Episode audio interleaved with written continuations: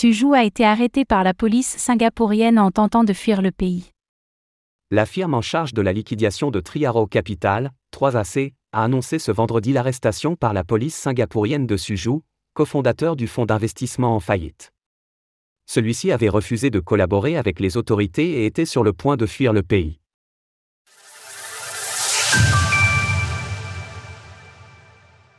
Arrestation de Suju à Singapour. Fin de feuilleton pour Suju, qui vient d'être appréhendé et mis en état d'arrestation par les autorités de police de Singapour.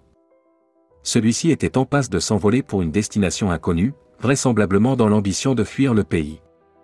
L'information a été partagée et confirmée par Teneo, la firme en charge de la liquidation du fonds d'investissement Triaro Capital, 3AC, dont Suju était l'un des cofondateurs et ayant fait faillite en juin 2022. D'après les informations rapportées par nos confrères de Bloomberg, Teneo a informé que cette arrestation a eu lieu en vertu d'un mandat de dépôt à l'encontre de Suju. Celui-ci avait été émis suite à un refus de coopérer avec les liquidateurs, en violation d'une ordonnance du tribunal. Par ailleurs, Kyle Livingston Davis, l'autre cofondateur de 3AC, est également sous la menace d'un mandat de dépôt similaire. Il est à noter toutefois que la nouvelle de l'arrestation de Suju n'a pas encore été confirmée officiellement par les autorités de Singapour. Une arrestation qui n'aurait surtardé. Bien qu'en liquidation auprès d'un tribunal des îles Vierges britanniques, c'est la Haute Cour de Singapour qui était en charge de la supervision du dossier. En effet, Triaro Capital était une entité domiciliée au sein de la cité-État au large de la Malaisie.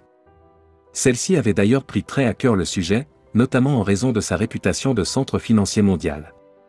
En début septembre, les régulateurs ont même imposé une interdiction d'activité sur plusieurs années à l'encontre de Jou et Davis. D'après la Monetary Authority of Singapore, MAS, l'autorité locale de régulation des marchés financiers, les deux cofondateurs auraient trompé le régulateur avec un mépris flagrant à l'égard des exigences réglementaires, menaçant d'ailleurs de prendre des mesures similaires pour tout autre dirigeant se livrant à de tels actes répréhensibles. 3 à ses ventures, OPNX. Des impacts immédiats. Malgré les interdictions, et accessoirement des dettes de 3,5 milliards de dollars, Kyle Davis et Suju ont décidé de se relancer dans l'écosystème crypto en créant OPNX, un exchange de crypto-monnaies.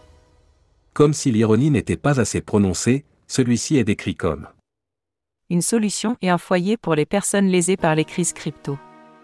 En réponse, le cours du token OX de cette plateforme d'échange Open Exchange vient de dégringoler de plus de 50%, en témoigne le graphique ci-dessous. Retrouvez toutes les actualités crypto sur le site cryptost.fr.